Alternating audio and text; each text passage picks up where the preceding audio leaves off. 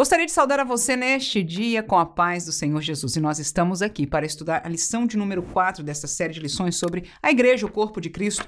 E a lição de número 4 é intitulada A Igreja e o Reino de Deus. E eu confesso a você que lendo esta lição, não houve para mim muito esclarecimento de diferenciação Portanto, eu terminei a leitura com alguma confusão ainda quanto àquilo que eu li. Neste sentido, eu programei um roteiro que vai nos esclarecer, que vai nos trazer as divisões e esclarecimentos de cada uma destas colocações feitas no comentário da lição, com a esperança de que nós possamos ter uma visão mais clara de cada um destes conceitos, cada uma destas realidades que foram propostas para nós neste estudo, e aí então nós possamos ter uma habilidade maior para ensinarmos a lição que está proposta para cada um dos nossos nossos alunos. Amém? Tendo dito isso, eu gostaria de compartilhar com você o roteiro que eu fiz para esta lição e eu dividi, como de costume, em três tópicos. O primeiro deles vai ser a extensão do reinado de Deus. Segundo, a dispensação do reinado de Deus. E terceiro, a igreja no projeto de Deus. Volto a dizer, estes tópicos vão esclarecer alguns temas que estão ditos, explicados aqui. Se por acaso você, como eu, leu a revista e disse: olha, eu entendo, mas me parece ainda um pouco confuso. Eu não consigo bem diferenciar estes termos e explicar cada um deles. Esta aula é com a intenção de capacitar você, professor de escola dominical, a diferenciá-los para depois você, ao montar a sua aula, ao expor a sua aula, você já ter todo este entendimento e desde já, se você tiver alguma dúvida sobre aquilo que nós estamos colocando ou explicando nessa aula, não só fique à vontade de colocar no comentário aqui deste vídeo, mas no sábado eu estarei disponibilizada a partir das 21 horas, horário de Brasília, ao vivo aqui no YouTube. Assim que se você sintonizar com a nossa programação chamada Professor EBD Sábado Live, então às 21 horas neste canal, você vai poder não só estar conosco na programação que nós já temos a cada sábado, mas nós tiraremos, se houverem muitas dúvidas, nós tiraremos toda essa programação do sábado para o esclarecimento, para nós conversar para nós esclarecermos aquilo que seja a necessidade. Amém? Tendo dito isso, vamos ao primeiro tópico. A extensão do reinado de Deus aparece então as primeiras três palavras que eu gostaria de esclarecer. São três os subtópicos. Primeiro, como Criador, ele criou tudo. Segundo, como dominador, ele detém tudo. E terceiro, como soberano, ele decide sobre tudo. E por que que eu escolhi explicar sobre estas palavras? Porque quando a gente lê estas palavras depressa, quando a gente escuta estas palavras acerca da pessoa de Deus, nos parece óbvio, nos parece simples. Mas a realidade é que por trás de cada uma delas existe uma profundidade que é importante, principalmente se nós ensinamos a palavra de Deus, que nós tenhamos o conhecimento da distinção de cada uma delas. Por isso, propus as três. Vamos à primeira. A primeira é Deus ou reino de Deus como criador. Deus, como criador, ele criou tudo. Nós conhecemos Gênesis 1 e 1, no princípio, criou Deus os céus e a terra.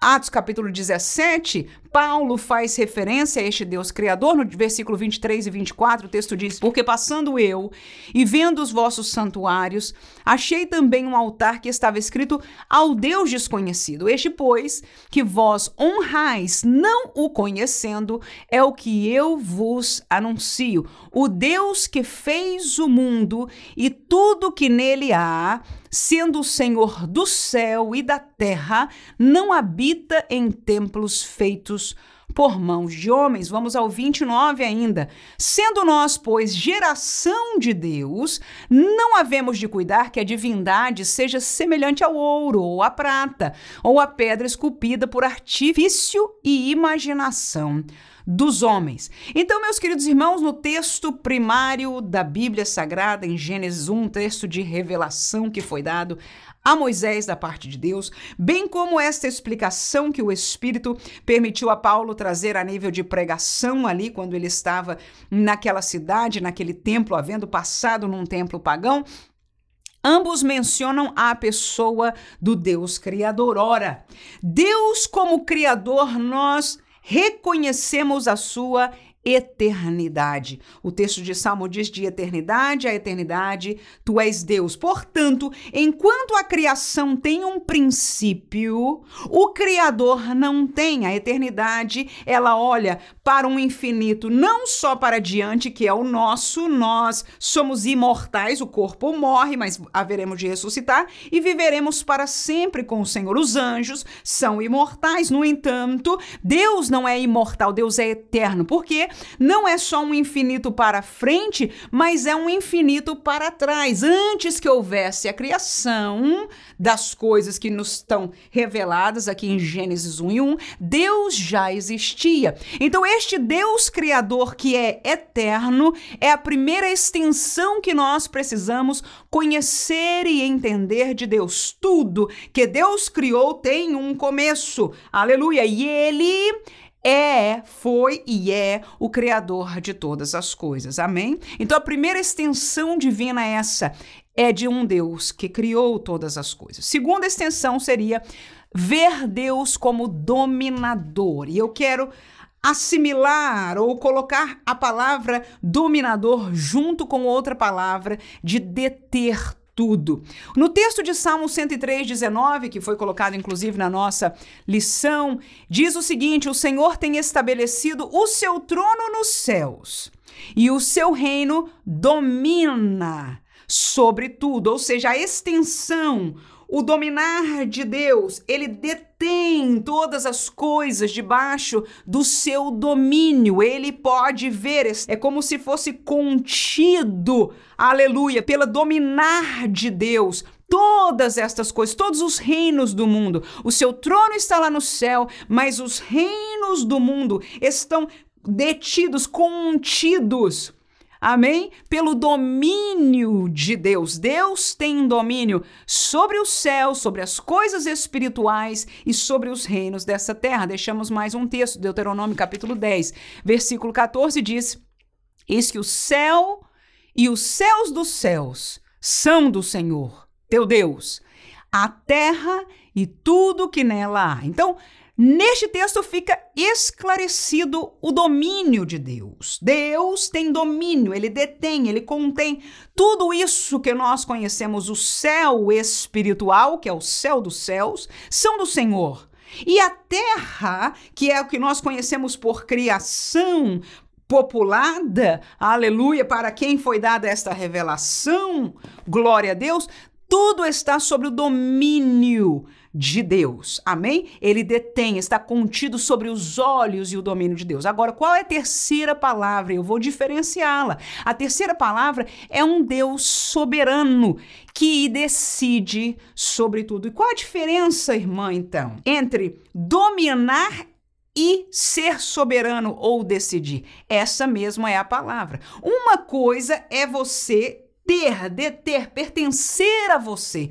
Outra coisa na sua soberania é o que você decide fazer. Tem a atuação, é meu, mas eu posso só deixar. Por exemplo, por exemplo, na criação do universo, Deus colocou em forma, trouxe a existência e nós apreciamos com o passar dos séculos que as coisas do universo sideral permanecem conforme foram criadas. Ele já criou perfeito e aí continua. Eu não sei, não entendo dos movimentos das estrelas, nem daquelas que vão para lá ou para cá, se é que há. A grandeza do universo está fora do meu conhecimento humano, mas ele caminha sozinho. A Terra foi colocada para girar e ela não acelera nem desacelera. Então toda esta criação universal de Deus foi posta em ação por este Deus criador, um Deus que domina, que detém todas as coisas, mas na sua soberania, ele decidiu colocar estas eh, coisas no alto, né? Caminhamos, caminham sozinhas. Outras coisas Deus decide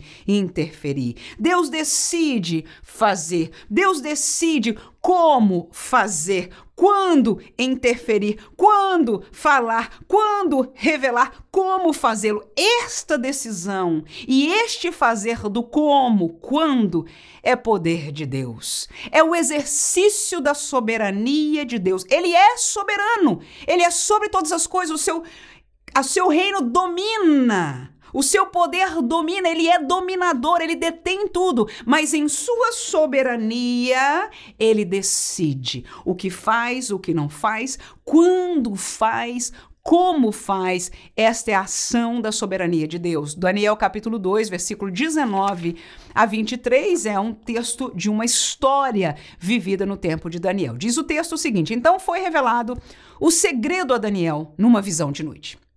E Daniel louvou o Deus dos céus. Falou Daniel e disse: Seja bendito o nome de Deus para todos sempre, porque dele é a sabedoria e a força. Ele muda os tempos e as horas. Ele remove os reis e estabelece os reis.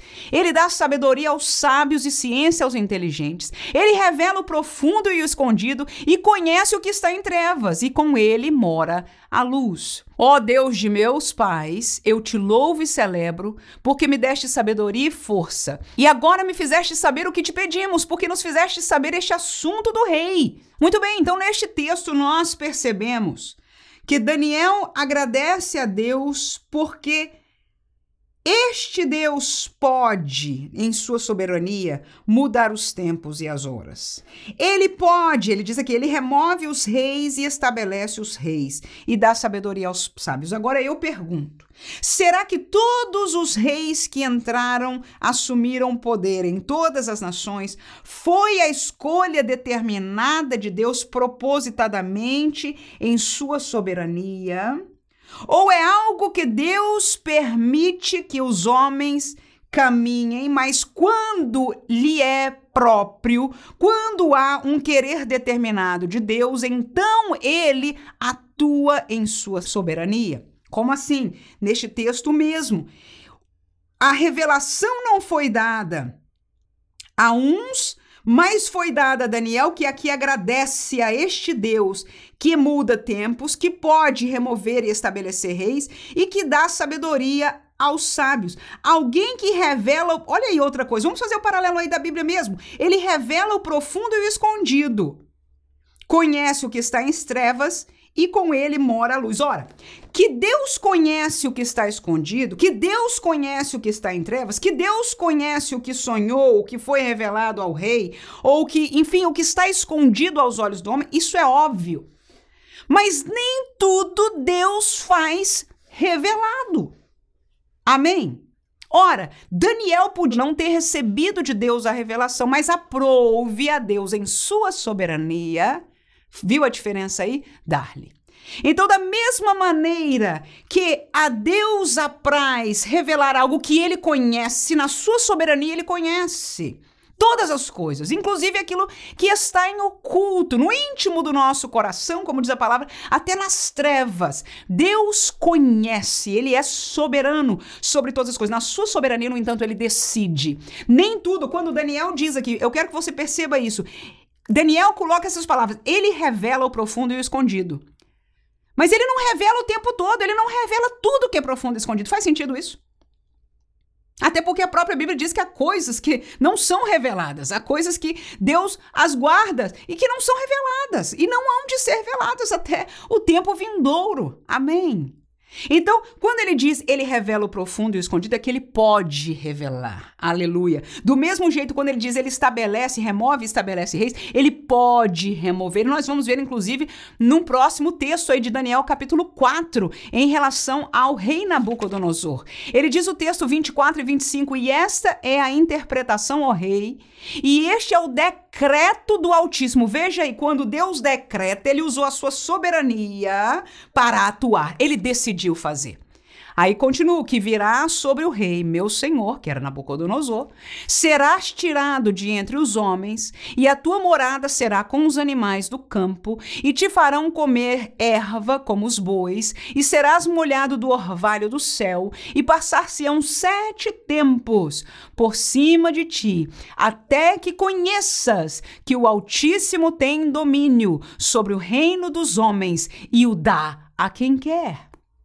Esta palavra domínio é ele tem, ele controla, ele pode, mas ele não fez com todos. Deus não fez o que fez com Nabucodonosor com outros, todos os reis. Não é o caso. Então nós entendemos que a soberania de Deus é ele quem domina, mas em sua sabedoria ele escolhe quando fazer. E a Nabucodonosor diz a palavra. Tá aí, o Senhor decidiu, ele vai fazer. Ele te revelou por sonho, que você não entendeu, Nabucodonosor não entendeu, chamou a Daniel e disse: Eu sei que você tem os espíritos aí do santo e etc. E você vai saber discernir. E contou o sonho para ele, este sonho. E Daniel recebeu do Senhor a interpretação e disse para ele: Este Deus dominador decidiu. E que vai acontecer com você é isso. E aconteceu. Um tempo depois, ele estava lá caminhando no seu palácio e de repente, naquele momento, ele ouviu uma voz do céu e tudo que tinha sido revelado em sonho a ele, interpretado por Daniel, aconteceu e este homem, Nabucodonosor, pirou e foi para o campo e viveu como bicho por um certo tempo, até que ele deu glória ao Senhor e o reino dele foi voltado tal qual o Senhor havia previsto. Porque em sua soberania ele decide.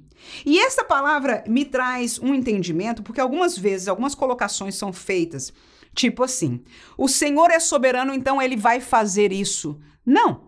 Ele é soberano, então ele decide. Aí a gente vai na Bíblia e pergunta: foi isso que Deus decidiu? Ele é soberano, então ele revela isso? Não. Vamos à palavra de Deus e saber se foi isso que ele revelou. Então, a palavra de Deus, inclusive, é a prova da soberania de Deus. Deus conhece muito mais. Deus sabe muito mais do que o que está escrito neste livro. O que se conhece, o que existe sobre Deus, o Deus Criador, é muito além do que está contido neste livro. No entanto, o que Deus colocou aqui para nós é a revelação que Ele quis dar para nós. Às vezes nos frustramos, digo eu. Eu digo, mas Senhor, mas podia ser um livro de, de tópicos, né, com um índice fácil para eu entender todas as coisas. Deus não quis ser assim, Ele é soberano e Ele decide como faz. Deus podia ter exterminado Adão e Eva depois do pecado, não o fez. Deus podia ter feito de uma outra maneira, permitido que através da lei ou aquele sistema fosse o que fosse realidade até o fim, mas não fez tudo que Deus fez na sua soberania, ele decidiu fazer assim. Faz sentido, irmãos? Eu gostaria que nós entendêssemos e guardássemos essas três compreensões. Ele é criador, portanto, tudo que nós conhecemos e reconhecemos neste mundo, seja no mundo físico, material, como no mundo espiritual, as poucas coisas que nós temos o conhecimento através da Bíblia. Amém? E reconhecemos através das escrituras, ele criou todas as coisas. Amém? Segunda coisa, ele é dominador, ou seja, o controle, ele detém, ele contém, tudo isso está debaixo do seu poderio, mas na sua soberania ele decide o que faz. Ele decide como faz. Ele decide a hora que faz. E esta é a palavra que eu gostaria de ligar com a soberania de Deus. Amém? Passemos ao segundo tópico. Vamos agora entrar mais a fundo na questão do reino. E eu dividir, como de costume, em três subtópicos. O tópico número dois eu intitulei A Dispensação do Reinado de Deus. Por que usei esta palavra? Porque dispensação fala de tempo.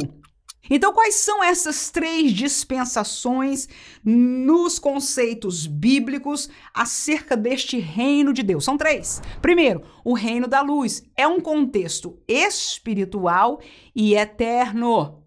Segundo, o reino de Deus é um contexto espiritual e presente. Terceiro, o reino dos céus é um contexto terrenal e futuro. Vamos ao nosso estudo. Primeiro deles, o reino da luz. Colossenses capítulo 1, versículo 13.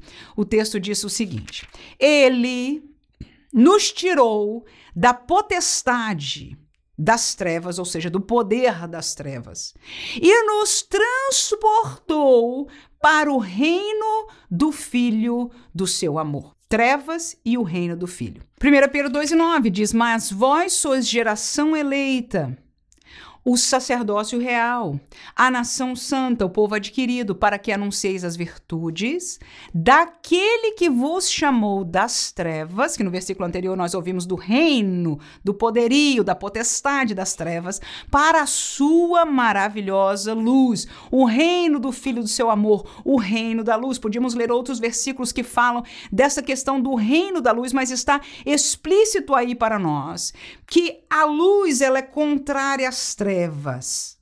Ora, o reino da luz. E quando você fala em luz na Bíblia Sagrada, há uma ligação com Deus. Você vê o primeiro capítulo de João, a luz que veio. Quando você olha para o céu em Apocalipse, você vai descobrir que no céu, no céu dos céus, no terceiro céu, aonde nós moraremos pela eternidade, aonde está o trono de Deus, não haverá mais sol não é? Porque ele será a nossa luz, a iluminação de lá provém de Deus. Então, esta ligação da palavra luz com Deus e o reino de Deus fala de algo que é eterno como Deus, ou seja, de algo que está no céu dos céus, que existe com Deus de eternidade a eternidade. Então, quando nós falamos do reino da luz, e claro, se tornou mais evidenciado, se eu pudesse dizer mais lógico, lógico para nós hoje falarmos da luz depois da queda de Satanás, depois da entrada do pecado neste mundo. Por quê? Porque com o maligno se estabeleceu um outro reino que nós conhecemos por causa da Bíblia de reino das trevas. E nós lemos nestes dois versículos que nós, como crentes, os, ambos os versículos estão no contexto do Novo Testamento, da salvação pela graça Ambos os versículos estão falando que nós, portanto, igreja, fomos retirados do poderio, da potestade, do reino, das trevas espirituais. Sim ou não?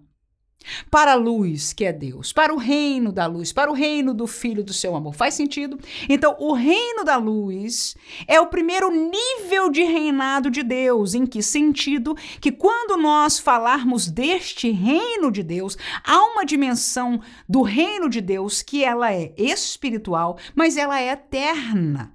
Ela não está fechada no tempo da nossa existência. O segundo subtópico é o reino de Deus. O reino de Deus, ele tem o mesmo contexto do da luz no sentido de que ele é um reino espiritual, mas ele está presente. E aí, quando eu leio ao comentário da lição e eu leio alguns versículos bíblicos, eu não encontro um mesmo caminho. No que sentido, irmã?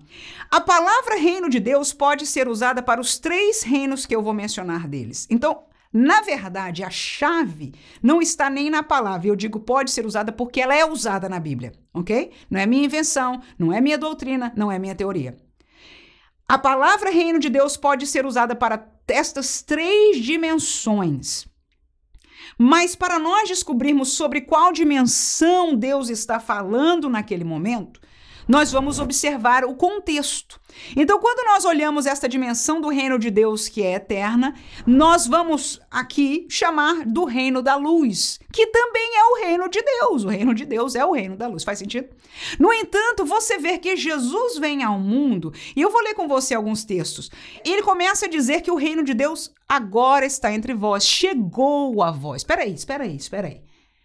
Então o reino de Deus não estava antes no antigo pacto, não na dimensão que está agora. Faz sentido? Porque senão ele não dizia, está chegando, eis que vos é chegado. Ou seja, há um diferencial que Jesus estabelece ali. Algo aconteceu nesta encarnação, neste processo do Verbo de Deus vir e estar aqui nesta dimensão, porque no antigo pacto havia simbologia, ele habitava simbologicamente no tabernáculo, no propiciatório, ele sim recebia, ele participou, não é, numa maneira até mais explícita, andando sobre o povo de Israel através da nuvem, mas não era ele. A presença dele, até Moisés disse: Não me faça sair daqui se tu não fores conosco. Ele diz à minha presença: Eu quero te ver. E ele diz: Ninguém pode me ver e viver. Aleluia. Ou seja, não era ele. Agora veja que em João 1 e 1 diz ele, o Verbo, a segunda pessoa da Trindade, o Deus encarnado, ele veio. Algo diferente. Faz sentido? Então, este pacto anterior, esta dispensação anterior, não é que não tinha de Deus, não tinha um propósito de Deus. Claro que tinha. Está dentro deste grande poderio, domínio e reinado de Deus, mas em sua soberania, ele decidiu fazer assim, revelar desta maneira, propor estas coisas. Faz sentido? Agora vamos aos versículos bíblicos para ver se nos ajuda um pouco. João 3 e 5. Diz: Respondeu Jesus: Na verdade, na verdade te digo que aquele que não nascer da água e do Espírito não pode entrar no reino de Deus. Ou seja, Jesus, então, falando aí a Nicodemos, ele diz: para entrar neste reino de Deus, que é um reino, volta a dizer, o mais importante é entender isto, é um reino espiritual e é um reino presente, desde a vinda, desde a encarnação. E nós vamos comprovar isso com alguns versículos bíblicos, tá bem? Então, vamos por agora acreditar em mim, vamos fazendo este, este caso com os versículos que nós vamos propor. Você vai ver que neste tópico eu propus alguns mais exatamente para que ficasse mais claro. Ainda poderiam ser mais, mas o tempo passaria demais. Mas aí já Jesus está falando de um reino espiritual. Porque aquele que não nascer da água, que é a palavra, e do Espírito com E maiúsculo, do Espírito de Deus. Ou seja, há um novo nascimento. Há algo extraordinário espiritual com a participação do Espírito de Deus na pessoa. Se não houver esta transformação,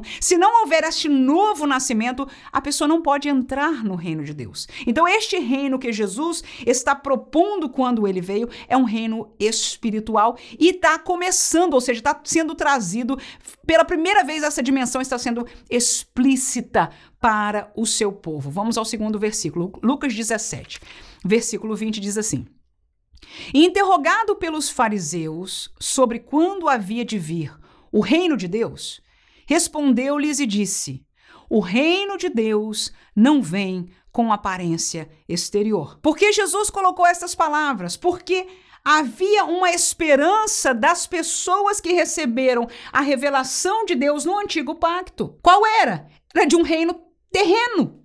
Era de um reino que o Messias seria o grande líder do mundo, inclusive. As nações viriam. Tudo isso está profetizado e o povo de Israel conhecia as profecias. E eles estavam esperando este cumprimento. Agora vem Jesus e disse, quando perguntaram para ele sobre o reino de Deus, sobre quando havia de vir, então ele disse: o reino de Deus não vem, ou seja, não chega a vós com aparência exterior, ou seja, o, o reino que Jesus está ali introduzindo, falando dele entre outras explicações de Jesus, que eu sei que vai, é um pouco confuso, mas ele está esclarecendo aí neste contexto. É por isso que eu digo: a chave não está nem no vocabulário, reino da luz, reino de Deus ou reino dos céus, que nós vamos falar ainda. Está no contexto. E este versículo você vê claramente, não é de aparência exterior. Portanto, este reino que Jesus está falando, que nós vamos reconhecer, colocar como nome dele reino de Deus, é um reino espiritual. Ele não tem aparência exterior. Vamos ler outros textos. Lucas 11, versículo 20. Disse Jesus: Mas se eu expulso os demônios pelo dedo de Deus, certamente a vós é chegado o reino de Deus. Portanto, se as manifestações de Jesus, os sinais, a prova do poder espiritual contra o poder das trevas, se isto porque eles acusaram que Jesus estava se movendo por outro espírito, por Beuzebu, e a resposta de Jesus, parte dela foi este o último final dela diz: "Se eu expulso os demônios pelo dedo de Deus, certamente a voz, olha a palavra, é chegado o reino de Deus". Então Jesus está dizendo, olha, Algo chegou, aleluia. Algo diferente está acontecendo com a minha presença, porque o Verbo se fez carne e habitou entre nós. Mas este reino espiritual, o mesmo Verbo que habitou, ele diz para nós, para os que estavam ali com ele, ele diz: importa que eu vá, porque se eu não for, eu não posso enviar aquele que vai estar convosco. Ou seja, neste mesmo contexto espiritual, que no último tópico nós vamos falar, a igreja está inserida né? Ele é espiritual e ele é presente desde quando? Desde que Cristo veio trazê-lo, evidenciá-lo. Antes havia profecia muito mais ligada ao reino próximo que nós vamos estar estudando, né? Havia luz, com certeza, acerca deste reino espiritual, com certeza as escrituras, as profecias falavam na realidade dos três dimensões do reino, o reino espiritual e eterno de Deus, o reino espiritual temporal de Deus que veio, não é, desde a encarnação de Cristo, e o reino que nós vamos chamar de o reino dos céus, que é um contexto terrenal e futuro. Vamos ler ainda Romanos 14, 17, que diz: Porque o reino de Deus não é comida, nem bebida, mas justiça e paz que nisso aí podia até se confundir com o outro reino terrestre que os israelitas estavam esperando, mas também alegria no Espírito Santo. Então, esta complementar de, do lado espiritual do reino de Deus faz com que esta dimensão que nós estamos estudando, a segunda dimensão, se torne clara. Amém? Então veja que o mais importante na compreensão bíblica do reino de Deus, na minha opinião, é que nós entendamos o contexto, a dispensação deste reino. O primeiro que nós estudamos, ele é eterno. Ele é em relação ao grande Deus criador, dominador e soberano. Este Deus sobre todas as coisas, o reino dele que é sobre todas as coisas, nós falamos no primeiro tópico, eu chamaria do reino da luz e claro que luz fica mais fácil para nós entendermos luz em contraste com as trevas, mas mesmo sem trevas ele era luz, porque nasceu eterno, onde não há mais mais rastro de trevas, nós vemos no Apocalipse a menção da luz de Deus presente e outras tantas menções. Eu quero somente identificar. Então, este reino exterior grandíssimo de Deus sobre todas as coisas, eu chamaria ele do reino da luz. O reino de Deus, no entanto, nós vemos Jesus dizendo é chegado. E nós entendemos uma dimensão toda especial desde a vinda de Jesus e essa explicação de Jesus, cujo Jesus explicou, falou e pregou os dois reinos. Ele vai falar e ele vai anunciar e ele vai explicar e ele vai confirmar a promessa dos profetas de um reino terrestre. Você vai ver isso nos versículos que eu vou ler depois, agora, neste próximo subtópico. Mas ele também deixou todo mundo bobo, porque enquanto os judeus estavam esperando isso, ele começou a falar de uma realidade de um reino que era espiritual, que é necessário, como para Nicodemos, nascer de novo, que não vem com aparência exterior, que chegou agora, que é necessário o arrependimento, o batismo, enfim, toda esta realidade espiritual que fez muito menos sentido quando este Messias, que até os, os discípulos no caminho de Emaús disseram, nós pensávamos que era ele que era ele o que remia Israel. E era. Mas naquele não era o tempo, aquela foi o tempo que Deus, por Jesus, revelou este reino de Deus espiritual e presente desde aquele tempo, onde houve o perdão dos pecados, onde houve a inserção do evangelho da graça e a salvação neste tempo do reino de Deus, que nós estamos usando este nome, ela vem por aquilo que nós conhecemos, o arrependimento,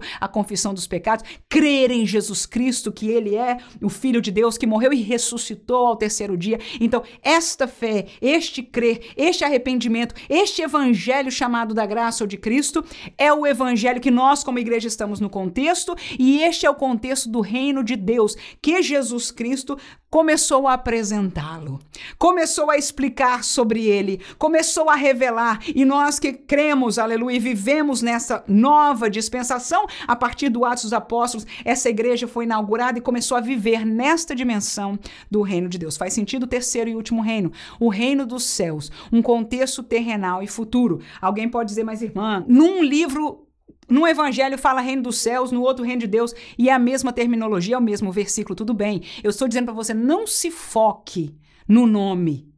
Porque em verdade todos três são reinos de Deus. Amém? Eu podia até dizer todos três são reino dos céus. Eu podia dizer os três são reino da luz. Mas o que para mim é importante que você entenda é o contexto, porque esse é tudo. Ora, tantos profetas profetizaram, como Jesus estabeleceu e disse: vai acontecer como eles disseram. Falando de um reino terrenal, de um reino que não estava, ele não estava começando, ou seja, inaugurando daquela dimensão naquele dia. Jesus ainda fala no futuro. Você vai ouvir, você vai ler, não dá pra gente fazer neste estudo aqui de escola dominical, mas você vai ver algumas palavras de Jesus claramente dizendo: ele vai chegar. Aleluia. Este Messias vai reinar conforme foi profetizado. Agora, este reinado que é o reino milenial, vai acontecer, ele é na terra e ele está futuro, tanto no tempo de Jesus como ainda está futuro em nossos dias. Vamos aos textos. Isaías capítulo 11, versículo 1 ao 6 é um trecho clássico profético sobre este reinado. Há muitos outros, mas vamos deixar este que é um dos mais clássicos. Isaías 11:1 diz o seguinte: porque brotará um rebento do tronco de Jessé e das suas raízes um renovo frutificará. E repousará sobre ele o espírito do Senhor e o espírito de sabedoria e de inteligência, e o espírito de conselho e de fortaleza, e o espírito de conhecimento e de temor do Senhor. E deleitar-se-á no temor do Senhor, e não julgará segundo a vista dos seus olhos, nem repreenderá segundo o ouvir dos seus ouvidos, mas julgará com justiça os pobres, e repreenderá com equidade os mansos da terra, e ferirá a terra com a vara da sua boca, e com o sopro dos seus lábios lábios matará o ímpio, e a justiça será o cinto dos seus lombos, e a verdade o cinto dos seus rins. E morará o lobo com o cordeiro, e o leopardo com o cabrito se deitará, e o bezerro e o filho do leão,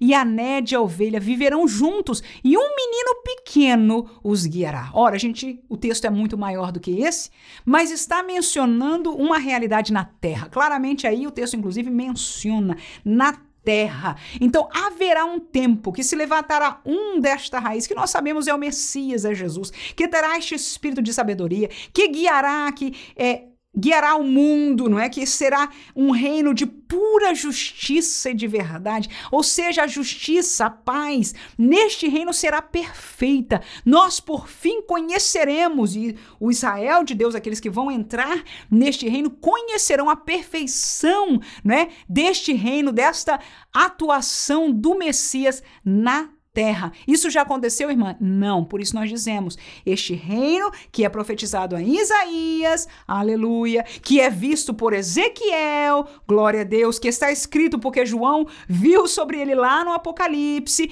e nós agora vamos ler um texto de Jesus falando sobre ele. É um texto terrenal que Jesus, sim, que é o Messias, vai estar nesta liderança, vai ser este rei, mas vai ser na terra e ainda é futuro. Tanto no tempo de Jesus, era no tempo de Isaías, tanto no tempo de Jesus, como nos nossos dias ainda hoje. Mateus 25, Jesus dizendo, versículo 31 ao 35, diz o seguinte: Quando o filho do homem vier em sua glória, e todos os santos anjos com ele. Então se assentará no trono da sua glória, e todas as nações serão reunidas diante dele. E apartará uns dos outros, como o pastor aparta os bodes das ovelhas.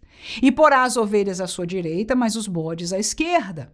Então dirá o rei aos que estiverem à sua direita: Vinde, benditos de meu Pai, possuí por herança o reino que vos está preparado desde a fundação do mundo, porque tive fome e deste-me de comer, e tive sede e deste-me de beber, era estrangeiro e hospedaste-me. Ora, portanto, neste texto, Jesus ele começa dizendo: quando o Filho do homem vier em sua glória. Que vinda é essa de Jesus em sua glória? Não é a vinda que eu e você seremos arrebatados, não é este a, a colocação. Nós delas vamos falar no próximo tópico. É uma vinda que Jesus aparecerá. Lembra daquela colocação em Apocalipse que ele vai aparecer para o remanescente que está clamando por ele com uma espada do seu lado, não é? E ele vai aparecer para eles e vai mostrar as suas mãos e aquelas pessoas vão reconhecer que ele é e vai salvar o povo de Deus ali. Esta é a vinda em glória que Zacarias diz: o Messias vai tocar os pés, os seus pés na terra de novo, no Monte das Oliveiras. Esta é a vinda do Messias em glória. Todos os olhos que estarão aqui vão ver enquanto a, a vinda do arrebatamento ninguém verá, será como um ladrão de noite, ninguém vai ver, nós seremos arrebatados num abrir e fechar de olhos. A vinda em glória, todos os olhos verão. Então, Jesus aqui está falando deste contexto. Por que, que eu insisto tanto? Não nas palavras, mas no contexto. Porque se a gente fala só vinda de Jesus, você pode confundir um contexto do outro. E elas são em tempos completamente diferentes. E a aparição e a maneira que virá e quem vai com ele, o que ele veio fazer, é completamente diferente. Agora, neste texto aqui, Jesus está falando quando ele vier em glória, e esta é uma palavra-chave de reconhecimento. É uma palavra-chave. Por quê? Porque em glória todos verão, não é? A vinda. E todos os santos anjos com ele, então se assentará no trono e as nações serão reunidas diante deles. Ou seja, quando este Messias vier em glória e aparecer, ele já vai começar reinando. Ele vai sentar no seu trono e vai botar as nações. Porque naquele tempo, no contexto apocalíptico, ele vem salvar o remanescente de Israel contra uma série de nações que estão vindo contra eles.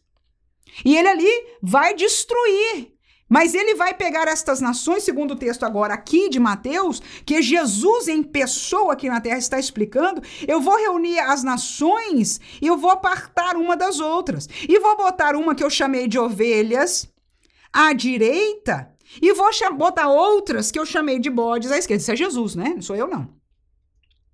E dirá o rei, com R maiúsculo, Jesus, aos que estiverem à direita. Quem são os da direita? As ovelhas, né? Ele vai dizer: Vinde benditos de meu Pai, possuí por herança o reino que vos está preparado. Veja bem, ele veio salvar Israel, presta atenção. Ele veio salvar Israel, que é a, a vinda em glória. Ele agora sentou num trono e julgou quem? As nações, ok? Estamos. E umas nações ele chamou de ovelha, outras nações ele chamou de bode. Aí a essa eu vou parar só na das ovelhas, porque é o que me interessa falar aqui. A essas nações que ele chamou ovelha, ele diz: vocês vão poder entrar no reino. Amém? Que reino é esse? Que ovelhas são essas? Ele começa a dizer: porque eu tive fome e vocês me deram de comer. Tive sede e me deste de beber. Era estrangeiro e me hospedastes. Até as nações se perguntaram: peraí, eu não te conheço, eu nunca te vi. Quando é que a gente, quando é que o senhor teve fome? Quando é que o senhor teve preso e a gente foi te visitar? Quando é que aconteceu isso? Aí Jesus diz: quando vocês fizeram a um destes pequeninos, aquele que ele veio salvar, vocês estavam fazendo para mim. Então agora vocês vão entrar aqui neste reino. Teve a ver salvação? Teve arrependimento de pecado? Para poder entrar no reino dos céus espirituais? Não.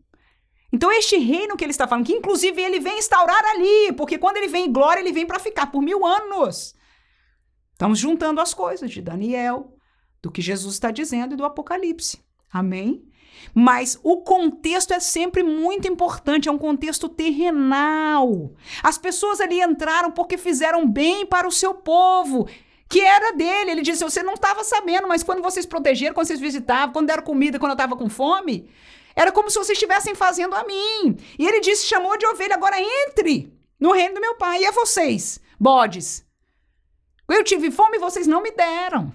Tá vendo aí? Então, estes aí, que são nações, né, não participarão deste reinado que nós reconhecemos no tempo do Apocalipse por ser o milênio, cujo reinado nós acabamos de ler que Isaías profetizou, cujo reinado nós vemos outros profetas falando dele, Ezequiel viu esta realidade, João em Pátimos viu esta realidade, não é que aconteceria este tempo e Jesus até disse: "Eu não tomarei do fruto da vide convosco até que eu coma com você vocês no reino do meu Pai. E a pergunta é quando é que a gente vai comer este fruto da vida? O que é o fruto da vida, irmão? Não é o vinho? Suco de uva? Chame o que quiser. Amém? Quando é que Jesus vai comer de novo, irmãos? O físico. Aqui na terra. Porque o fruto da vida é coisa daqui da terra.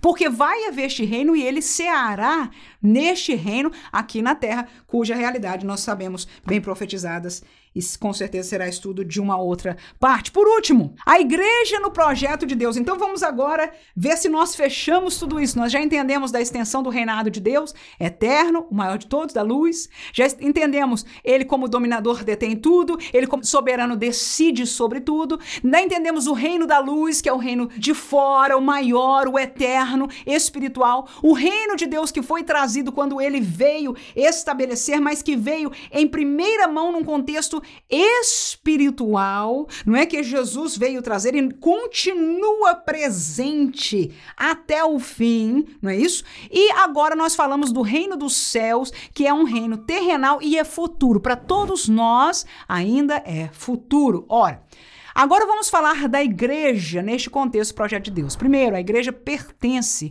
ao reino de Deus e da luz. Segundo, a igreja prega o evangelho da graça e não do reino. Terceiro, a igreja aguarda ser arrebatada para a eternidade com Deus. E esta diferenciação da igreja nos vai dar a clareza a que reino ela pertence e que contexto está. Amém? Então, primeira coisa, ela pertence ao reino da luz, ao reino de Deus. Efésios 5 e 8 o texto diz: Porque no outro tempo erais trevas, mas agora sois luz no Senhor, andai como filhos da luz. Deus é luz, nós estávamos num reino, um poderio das trevas, agora nós também somos luz, essa essência espiritual da luz está em nós, portanto, nós, como igreja, pertencemos ao reino de Deus Deus e ao reino da luz. Atos capítulo 26, versículo 18, e depois saltaremos ao 23. Para lhe abrirdes os olhos e das trevas os converteres à luz,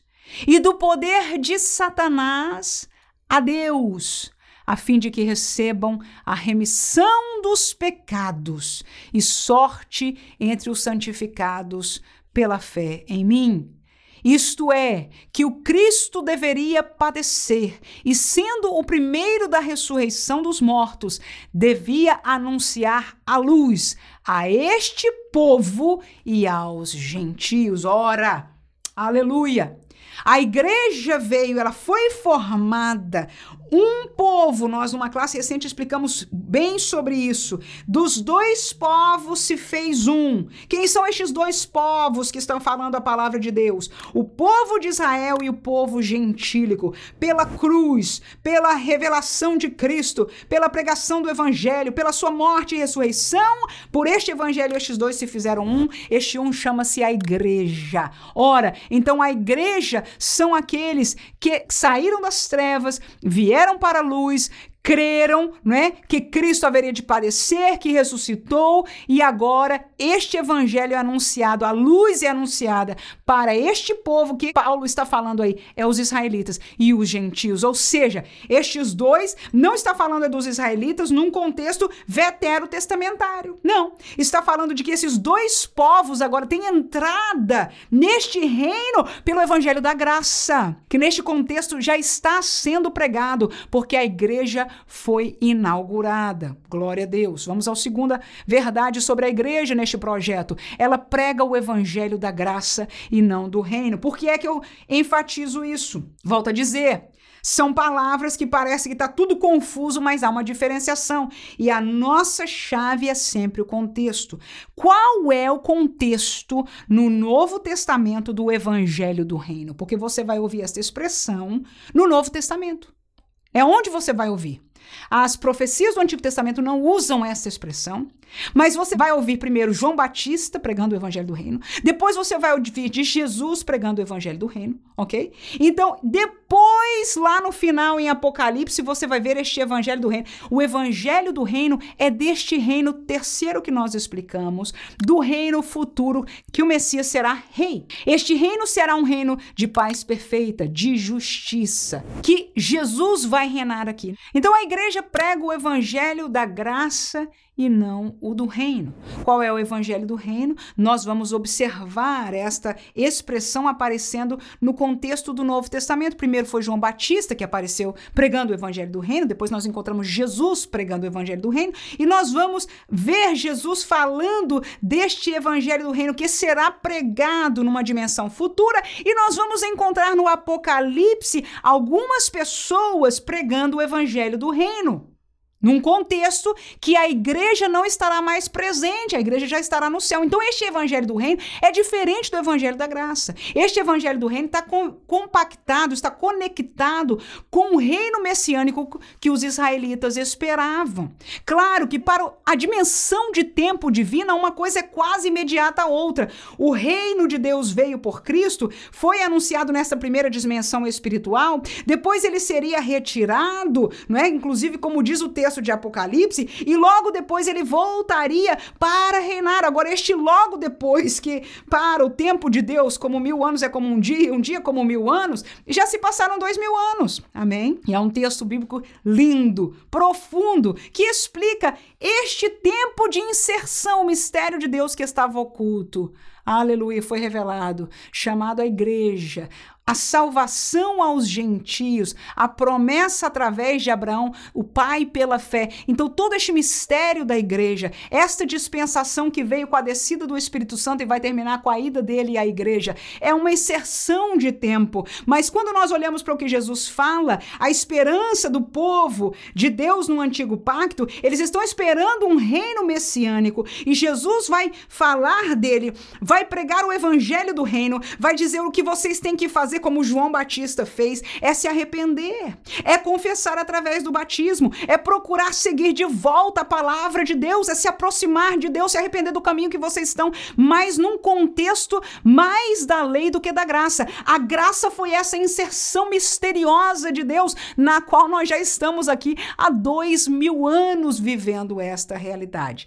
Sei que não é fácil, mas é assim que a palavra, na soberania de Deus, ele quis fazer tal coisa. Volto a dizer, estarei disponível no sábado para qualquer pergunta que você tenha. Então vamos terminar com os textos aí para a graça e o evangelho da graça, que é o que nós pregamos. E a igreja nesse contexto, irmã, você está falando do pessoal do Antigo está esperando, vai vir este reino no futuro, tá bom, para eles é isso e nós. Porque este é o ponto. Onde é que está a igreja no contexto do reino de Deus? Primeiro já falamos. Nós pertencemos, nós estamos inseridos no reino de Deus e no reino da luz. Segundo lugar, nós pregamos o evangelho da graça e não o evangelho do reino. Ou seja, o pacto com a igreja, o assunto da inserção, essa, este período que existe a igreja aqui, este mistério revelado, não é? Não tem nada a ver com este reino terrestre. A gente não, a nossa esperança não está aí. Próximo tópico nós vamos falar da nossa esperança. É a ressurreição, é a transformação, o arrebatamento, é estar para sempre com Deus no céu. Isso é o que nós, como igreja, esperamos e este será o nosso fim, que não é fim. Aleluia, é o princípio na eternidade. Mas enquanto somos igreja, enquanto estamos aqui, no tempo presente, neste tempo que o reino de Deus está manifestado e explicitado como algo espiritual, como disse Jesus a Nicodemos, pela água nascer de novo, da água e do espírito. Ele ali estava anunciando, explicando a dimensão deste reino de Deus, essa dimensão que a igreja vive. Qual o evangelho que nós pregamos? Qual a palavra, qual a doutrina que nós pregamos? É o da graça de Cristo Jesus. Veja os textos, Atos 20, 24, o texto diz: Mas em nada tenho a minha vida por preciosa contanto que cumpra com alegria minha carreira o ministério que recebi do Senhor para dar testemunho do evangelho da graça de Deus. O evangelho da graça é o evangelho que Paulo pregou, é o evangelho que nós pregamos. Texto seguinte, Gálatas 1 e 7, o texto diz: O qual não é outro, mas alguns que vos inquietam e querem transtornar o evangelho de Cristo. Gálatas foi uma igreja a qual Paulo pregou o evangelho de Cristo. O evangelho de Cristo é o evangelho que biblicamente nós pregamos. Então, essas colocações de palavras é importante para nós entendermos. O evangelho do reino não é o evangelho que a igreja prega. Qual é o evangelho que a igreja prega, irmã? É o evangelho de Cristo, é o evangelho da graça. É neste contexto mais importante, vou repetir, espero que seja a última vez, do que as palavras que caracterizam o evangelho é o contexto. Este evangelho que entra pela fé, pela graça, arrependimento, crê em Jesus, ressurreição, este é o evangelho da graça. Este é o evangelho de Cristo. Faz sentido? Quem ainda pode dizer amém? Aleluia! E a igreja, neste contexto, aguarda ser arrebatada, irmão, para passar a eternidade com Deus, com Cristo, nosso Senhor, para sempre. 1 Tessalonicenses, texto áureo do arrebatamento arrebatamento da igreja, da ressurreição daqueles que morreram em Cristo, ou seja, todos aqueles que morreram na fé em Cristo. Nós estamos esperando a nossa esperança, como diz aquele Belo hino é a sua vinda. O Rei dos Reis vem no buscar. Vem aparecer em glória, não. Esse é assunto de outra vinda. Para nós, ele vai estar nas nuvens, como diz este texto. Não quero, porém, irmãos, que sejais ignorantes acerca dos que já dormem. E nem vos entristeçais como os demais que não têm esperança. Porque a igreja tem esperança, não é isso? Porque se cremos que Jesus morreu e ressuscitou, assim também aos que em Jesus dormem. Tá vendo aí? Como é que dorme em Jesus? Porque creu, porque entrou pelo evangelho da graça. Deus os tornará a trazer com ele. Dizemos-vos isto pela palavra do Senhor, que nós, os que ficarmos vivos para a vinda do Senhor, não precederemos os que dormem. Faça uma pausa. Pelo jeito de Paulo falar, ele esperava que seria no tempo dele ou dois mil anos depois. Sigo. Porque o mesmo Senhor descerá do céu com alarido e com voz de arcanjo e com a trombeta de Deus, e os que morreram em Cristo ressuscitarão primeiro. Depois nós, os que ficarmos vivos, seremos arrebatados juntamente com ele aonde, irmãos? No Monte das Oliveiras? Aqui na terra? Não, nas nuvens! A encontrar com o Senhor aonde, irmãos? Nos ares. E assim, olha a esperança da igreja, estaremos sempre com o Senhor Portanto, consolai-vos uns aos outros com esta palavra. Perguntei sobre Paulo por quê? Porque a esperança dele era para aquele tempo. A colocação bíblica não dá a nós o entender de que vai passar tanto tempo até que isso acontecesse, mas há um mistério de Deus, aleluia, neste tempo chamado a graça, e que nós estamos inseridos e por causa dele nós nascemos, nós crescemos, nós fomos expostos a este evangelho da graça, que foi oferecido para que todos os que nele eles creiam, não os assinalados, os que creiam. Aleluia. Por que, irmã? Por que, que Deus não elegeu Noé? Será que ele não é soberano? É soberano. E na sua soberania ele decidiu que fosse assim. Ele deu a Cristo, ele ofereceu. O pagamento é suficiente para pagar por todos, pelo pecado de todo mundo. Todo aquele que receber, que crer, que se arrepender, aleluia, e o receber por Senhor da sua vida, alcança. Entra no caminho, porque tem que perseverar. Quem diz amém? Até o fim, glória a Jesus. Então, nossa esperança como igreja, o fim que é o princípio para nós, está no arrebatamento. E a outra realidade do outro reino vai acontecer de nós. Depois, nós até apareceremos no contexto, mas isso é assunto de outra aula. Que Deus abençoe você. Eu espero ter conseguido esclarecer um pouquinho mais. Se não, me desculpe, mas se sim, graças a Deus por isso. E se você tem alguma pergunta, por favor, esteja conosco neste sábado, a partir das 21 horas, horário de Brasília. Nós estaremos ao vivo aqui no YouTube, mas não espere até lá. Se você ouviu essa lição, tem uma dúvida, deixa aqui no comentário. Eu vou estar observando, vou estar anotando alguma coisa que seja rápida. Eu vou responder aqui, mas se eu não te responder aqui, eu vou te responder na live. A live, se você não puder estar ao vivo conosco, vai ficar gravado, então assim que você pode ouvir a resposta à sua pergunta, se assim você quiser perguntar para nós. Deus abençoe você. Tenha uma feliz aula, que Deus te ajude, te dê graça para ensinar a palavra de Deus neste tema proposto para cada um de nós. Amém.